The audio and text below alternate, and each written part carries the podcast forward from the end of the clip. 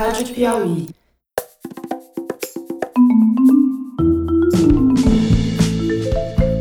Sejam bem-vindos a um episódio especial do Maria Vai com as Outras, um podcast da revista Piauí. Eu sou a Branca Viana. Esse episódio é só com depoimentos de ouvintes que nos mandaram áudios contando como é que tá a quarentena delas. Tem mulher solteira, casada, com filho, sem filho, gente que está passando a quarentena sozinha ou com a família, mulher que está saindo para trabalhar, que está trabalhando em casa, que está sem trabalho, que está estudando, que mora no Brasil, fora do Brasil, que vem do sul do Brasil, do sudeste, do nordeste. Eu adorei receber esses relatos e espero que vocês gostem também. Oi, Marias. Meu nome é Luana, eu sou jornalista, trabalho com cultura, moro em Paris há três anos. Vim aqui contar para vocês um pouquinho da minha experiência com o confinamento compulsório. A gente teve um confinamento um pouquinho mais brando do que a Itália e que a Espanha. Ninguém chegou a pagar 500 euros por sair na rua sem necessidade, mas a polícia estava marcando em cima. A gente tinha que preencher um documento do governo, a gente só podia sair para necessidades básicas, para fazer compras de comida, farmácia, ou para quem fosse trabalhar, mas mediante justificativa, justificando que você realmente trabalha com as necessidades básicas humanas, que seria saúde, alimentação e transporte. E eu moro sozinha num apartamento de 30 metros quadrados, no meu Petit Chateau, que é um apartamento super legal, super gostoso para os modos parisienses, mas ele é um apartamento bem pequenininho, de 30 metros quadrados. Eu sou sozinha aqui na França, não tenho namorado, não tenho marido, não tenho nada. Minha família está toda no Brasil. Tenho amigos muito próximos que são meio que a minha família, mas cada um se confinou no seu canto, né? E para mim a primeira dificuldade que eu tive foi realmente de enfrentar a solidão. É muito diferente a questão da solidão na multidão e ficar acompanhando o confinamento de alguns amigos pelas redes sociais era um pouco antagônico, assim, porque eu recebia muita piadinha de amiga minha que é mãe, que tá com os filhos, e dizia assim: ai, como é que tá a sua quarentena? Você tá aí curtindo, né? Tá vendo todos os filmes, tá lendo todos os livros, queria ver você trancada com duas crianças. Aí a minha vontade, teve vezes que eu confesso que eu cheguei a responder, tipo, ai, que chato, né? Que você tá confinado com as pessoas que você ama, com seus filhos lindos, com seu querido marido. Legal é ficar confinada sozinha, trancada num mini apartamento a 10 mil quilômetros de distância da sua família. Claro, Netflix, uhul. Só que não. Mas eu também não estou romantizando e idealizando o confinamento de ninguém, é difícil para todo mundo. Eu trabalho com cultura, um setor que está completamente fechado. Então eu ainda por cima estava vivendo um home office sem office, né? Sem obrigação nenhuma. Acorda todo dia, liga um seriado na cama mesmo e da cama não se sai porque não tem nada para fazer. E aí desce, o apartamento é pequeno, também virar louca da faxina num apartamento de 30 metros quadrados, não tem tanto que faxinar, né? A primeira cobrança foi do super aproveitamento do tempo. Não, você tem que ver vários filmes e ler vários livros e aproveitar e escrever e produzir. Eu mesma estava me cobrando e vendo o mundo inteiro se abrindo na minha frente, né? Todos os museus disponibilizando seus acervos, orquestras e livro de graça, Companhia das Letras. Aqui na França teve um monte também de editora que liberou livro pelo Kindle. A TV fechada que virou aberta com um monte de seriados e filmes e imagina, eu trabalho com cultura cultura, né? A minha maior diversão e o meu trabalho e o meu tudo é consumir cultura. E aí, de repente, eu comecei a me ver nos primeiros dias de quarentena, prostrada no sofá, assistindo Friends e the Nanny no repeat, fazendo aula de dance fit pela internet, porque eu moro em 30 metros quadrados e se eu não praticar alguma atividade física, eu vou atrofiar, porque eu vou dar 10 passos por dia trancada em casa, com medo de ir até o supermercado, porque ir para o supermercado parecia uma cena pós-apocalíptica, tinha ninguém na rua.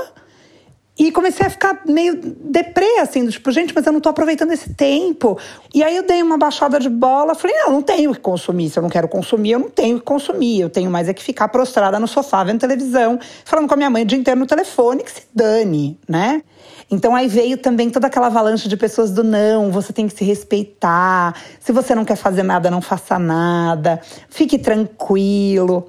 Gente, não, não fazer nada dificilmente vai deixar você tranquilo, principalmente uma sagitariana hiper ansiosa como eu. Se eu não estou fazendo nada, é porque eu estou com ansiedade batendo pino. Então é, é tudo muito antagônico.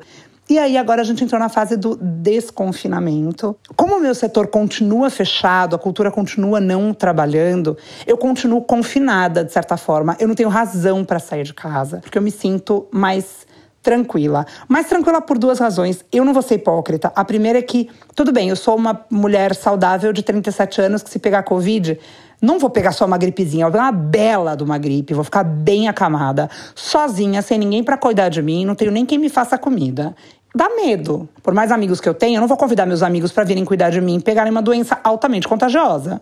E por outro lado, uma coisa que para mim pesa muito, talvez porque meus pais sejam um grandíssimo grupo de risco, é que eu não quero ser vetor de contaminação.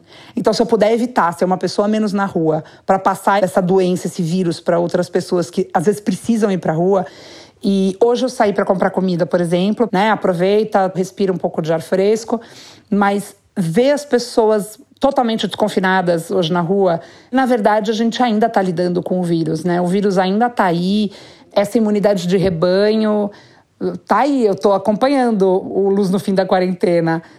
Não está aprovado. Tudo bem, a gente está chegando lá, mas a gente não sabe ainda, né? Então, o meu resumo da quarentena é que eu estou aprendendo a lidar com a solidão efetiva, uma solidão que não é poética, uma solidão que é literalmente sozinha, dentro de um apartamento pequeno. E a falta de perspectiva profissional, de poder rever minha família, estar tá junto com os meus pais, meu irmão, as minhas sobrinhas, a minha avó, minha prima. Eu não li nenhum livro, eu não ouvi nenhuma sinfonia, eu não vi nenhum filme que eu não tivesse visto. Eu revi alguns capítulos da novela das oito, que parou, ainda por cima, nem, nem Dona Lourdes eu não estou tendo para me apaziguar. Eu assisto aulas de dance fit na internet, fico rebolando e nem rebolar eu não sei, então eu tento rebolar na sala da minha casa.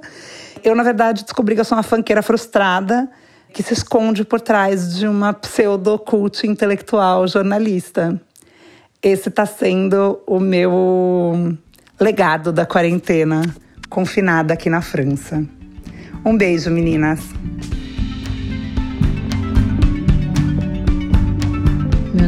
Michele Siqueira. Eu sou mãe de uma menina de 12 anos e de um menino de 9 anos. Eles moram comigo e com meu companheiro. A gente mora na cidade de Natal, no Rio Grande do Norte.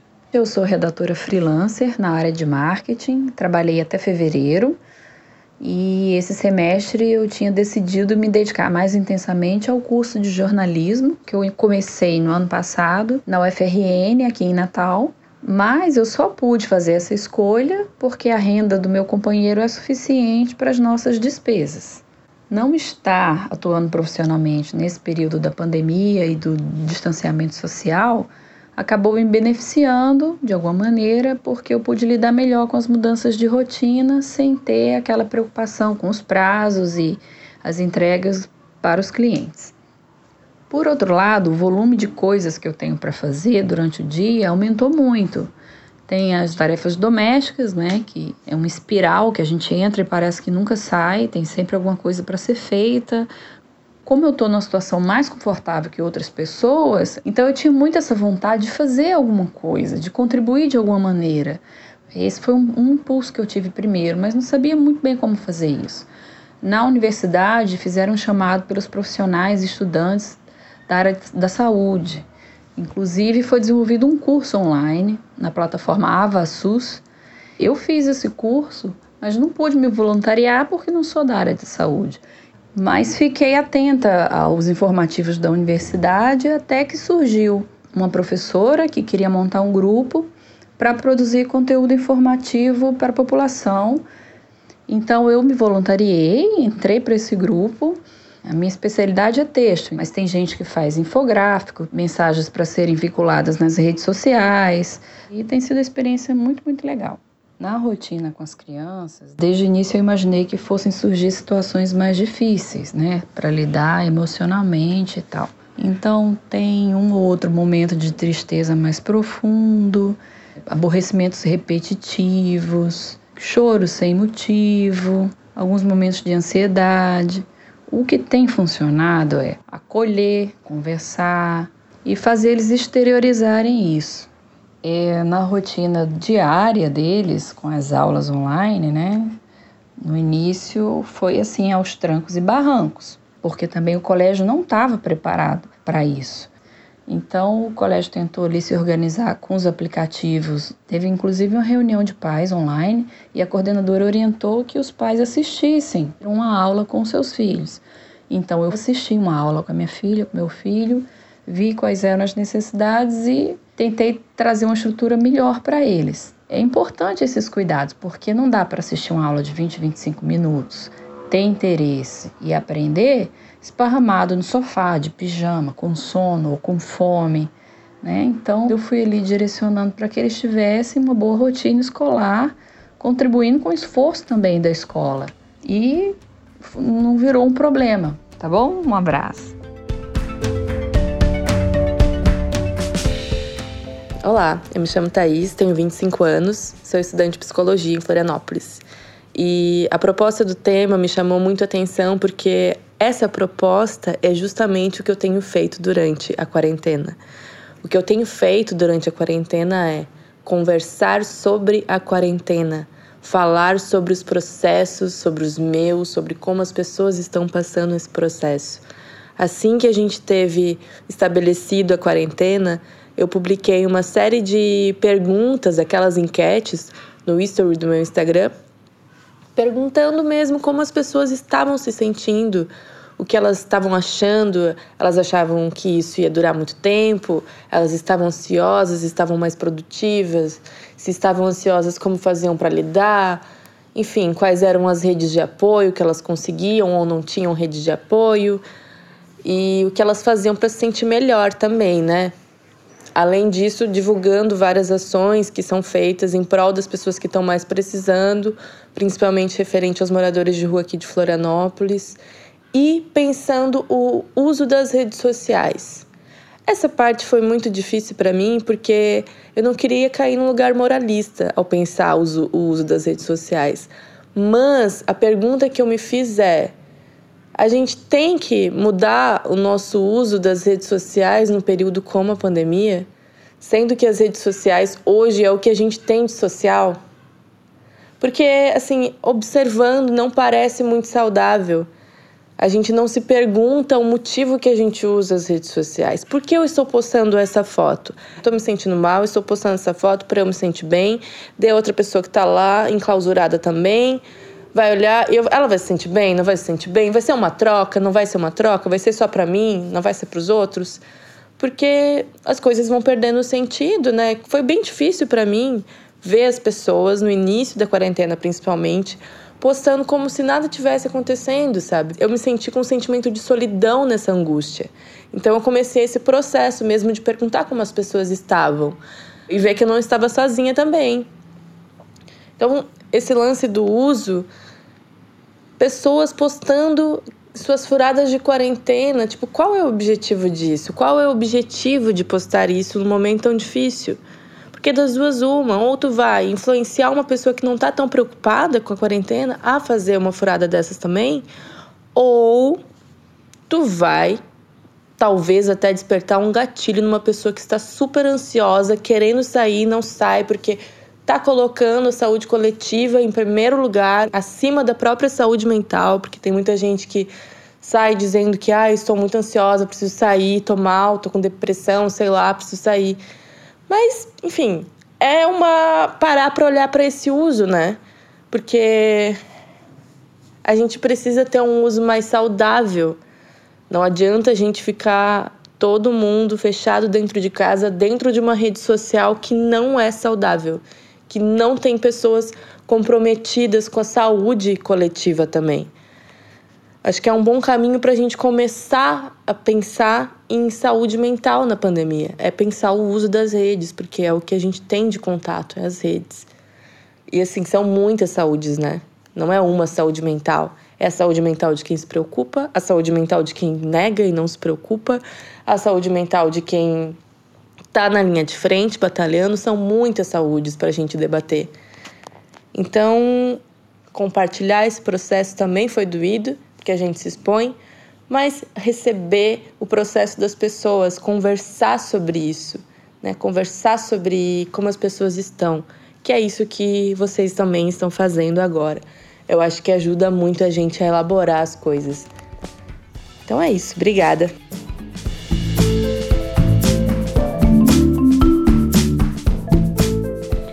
Olá, meu nome é Ana Paula, eu moro em João Pessoa e vou falar um pouco de como tem sido essa quarentena. Quando a quarentena começou, foi um choque pra gente. Eu moro com meu companheiro e a gente tinha acabado de chegar de São Luís, no Maranhão, que a minha família é de São Luís e a gente tinha ido passar o carnaval e passou umas semanas lá. Então, quando a gente chegou, com mais ou menos uma, duas semanas depois, já começaram os casos aqui no Brasil a aumentar. E com isso, acaba que outras notícias vieram junto, né? Os nossos trabalhos, eu sou advogada e concurseira, na verdade, mais concurseira que advogada, mas todas as demandas que eu tinha, audiências, foram canceladas, né? E o meu companheiro é produtor cultural e os shows que ele produzia já também não podiam mais ser produzidos e a gente ficou nessa situação. Assimilar tudo que estava acontecendo no Brasil e assimilar que as nossas vidas também estavam totalmente modificadas foi muito difícil. Quando começou, eu pensei, ah, tá, vou usar esse tempo para estudar. Só que também não é fácil. Eu tenho uma irmãzinha de 10 anos de idade. E ela tá estudando também, só que aí eu fui perguntar para ela, e aí, Vitória, mas pensa, Vitória, como se fosse férias. Aí ela, não, Ana Paula, não é férias. Tem muita gente morrendo. A gente vê a televisão e tem muita gente morrendo. Eu não posso abraçar os meus amigos. E aí eu fiquei, é, realmente, não tem como isso não atingir a gente, mesmo que a gente esteja em casa com tempo livre para estudar. Não é só sentar e estudar, né? Tem todo uma demanda psicológica que a gente tem que cuidar. E hoje em dia a gente conseguiu tentar fazer uma rotina de acordar, tomar café, é, ouvir o podcast e saber das notícias, estudar. É, a gente dividiu os dias da cozinha. Um dia eu tô na cozinha, no outro dia é ele que é responsável pela cozinha. E a gente começou a colocar exercícios na nossa rotina. Só que a gente não é tão rígido com a gente. Tipo, um dia que tá tudo desmoronando a política, quando a gente tá cansado, tá com sono, a gente também não é tão rigoroso assim, né? E aí é isso, um dia na semana a gente tira para tomar uma cervejinha, fazer alguma receita diferente, um pão, uma pizza, coxinha e conversar e ouvir as músicas que a gente gosta. Acho que normal não existe, vai demorar muito tempo para ter um normal. E a gente vai vivendo um dia de cada vez. No fim das contas, a gente espera que dê certo. Obrigada. Oi, pessoal do Maria. Oi, Branca. Fiquei super empolgada quando eu vi que vocês queriam que os ouvintes participassem do programa. Achei super legal. Eu descobri o Maria algumas semanas atrás. É, o Maria e todos os outros podcasts da revista Piauí. E têm sido super aliados nessa quarentena. Meu nome é Renata, eu tenho 27 anos, eu sou do interior de Minas, da cidade de Patinga. E atualmente eu moro na Suécia. Eu me formei em medicina no Brasil, vim para cá para fazer o meu mestrado também em medicina pesquisar sobre câncer. Eu moro aqui numa moradia estudantil e divido o apartamento com outros sete estudantes. Talvez seja interessante dizer que a situação da Suécia é um pouco diferente dos outros países que adotaram o isolamento de fato, né, obrigatório. Que o isolamento não é obrigatório, e sim uma recomendação. Os números de mortes são maiores do que os vizinhos. Quem pode trabalhar realmente está ficando em casa, mas é claro, as ruas aqui não estão super vazias. As pessoas não estão usando máscara, muito raro. E todas as atividades que podem ser online estão sendo.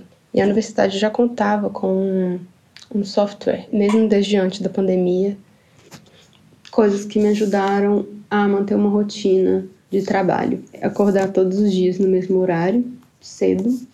Eu reorganizei minha, a minha mesa. Eu improvisei com umas prateleiras aqui, uma escrivaninha para usar em pé também. Então eu trabalho sentada em pé, isso me ajuda, porque depois da primeira semana em casa eu acordei com as costas travadas. E aí isso foi bom. Outra coisa essencial foi diminuir as distrações. O meu celular, ele nunca tá no mesmo cômodo que eu quando eu tô trabalhando. Manter os horários também para alimentação, né, de almoço.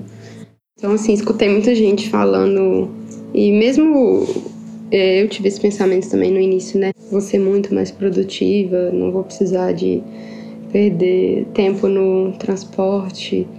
E, por um lado, sim, é, sobra mais tempo, mas existe a questão da, dessa situação, assim, anormal, que quem não tá ansioso, quem não tá preocupado, não vive no, no planeta Terra, né? Então, tudo bem, tá nervoso, tá ansioso.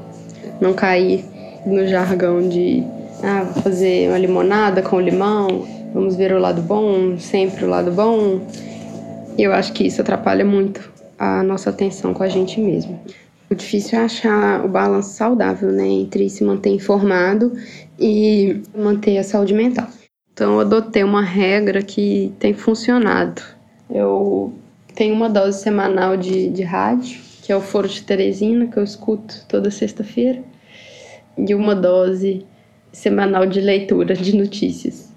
Então, tenho muito a agradecer à revista Piauí e espero que todos fiquem em paz. Um beijo, um abraço também.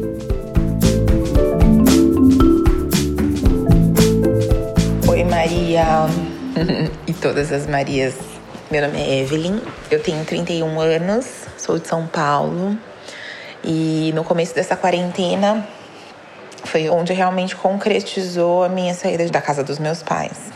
Sabia que ia trabalhar com os pacientes com Covid mais cedo ou mais tarde. Eu sou fisioterapeuta e essa quarentena então vem sendo uma descoberta não só da Evelyn isolada, acho que nós, profissionais da saúde, temos mais cuidado ainda possível de qualquer contato. Então, tá sendo super solitária, solitária mesmo. O que eu tento fazer é tem dias que eu não fico assistindo nada que passa na televisão, porque eu acho que eu já vejo isso de perto, então, sabe, não quero ver mais. Uh, e outros dias, no começo da quarentena, eu quis consumir muito, muito, muito, muita informação, muito artigo, muito estudo mesmo, porque, enfim, seria o que eu ia lidar, né? E agora não, assim, eu chego em casa, tento ouvir uma música, tento fazer minha comida, tem dia que não rola, tem dia que tá muito ruim e eu não faço nada e eu também respeito. Eu acho que é isso, assim. Pessoas bastante ativas, eu sou extremamente ativa, fazia milhões de coisas no dia. Então, me ver num apartamento pequeno, sozinha, não é legal, né? E tudo bem, tem dia que não vai ser legal. O que eu faço para tentar minimizar a solidão não é uma coisa ruim, sabe? na maioria das vezes, é meditar, tento fazer atividade física, mas assim, eu quero fazer todo dia, assim, coloco na minha cabeça, ah, eu vou fazer todo dia. E tem dia que eu não consigo fazer. E agora eu tô tentando me respeitar no sentido meu, tem dia que não vai dar para fazer e tudo bem. Então acho que é a palavra que eu venho trazer é realmente paciência com a gente, né? Porque não tem nada além do que nós tentando lidar com nós mesmos, com os nossos sentimentos, com as nossas angústias. E infelizmente é um looping. Nem sempre é um flow, assim, só. Né? Às vezes você tá lá em cima e às vezes você tá lá embaixo. O que eu tento fazer é pegar tudo isso e trazer para um autoconhecimento. Então, para a mulherada que está sozinha, tem muitas mulheres é, na mesma condição que eu. Eu tenho amigos, amigas que trabalham no hospital e também estão nessa. É, vamos tentar dar suporte uns aos outros, é, dançar em casa sozinha e tudo bem. e vai passar. Um beijo. Eu adoro esse podcast, de verdade. Pena que é a última. o último episódio, mas tudo bem. Teremos mais com certeza. Acho que, cara, esse podcast deixou Uh, muito engraçado, deixou explícito o quanto a mulher tá em tudo, né? Enquanto não falta assunto para falar da gente de uma forma tão bonita e empoderada que a Branca traz. É isso. Me sinto bastante representada. É... Sucesso. Beijo.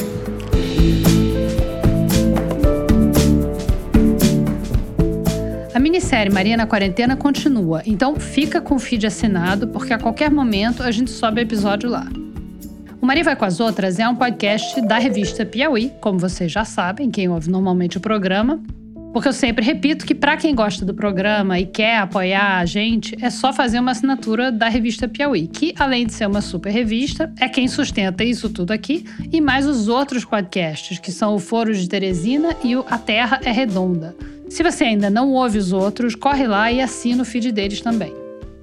A nossa quarta temporada acabou, mas todos os episódios estão disponíveis nos aplicativos. Como vocês já sabem, o nosso programa não envelhece, então vale a pena voltar lá nas três primeiras temporadas para ouvir também.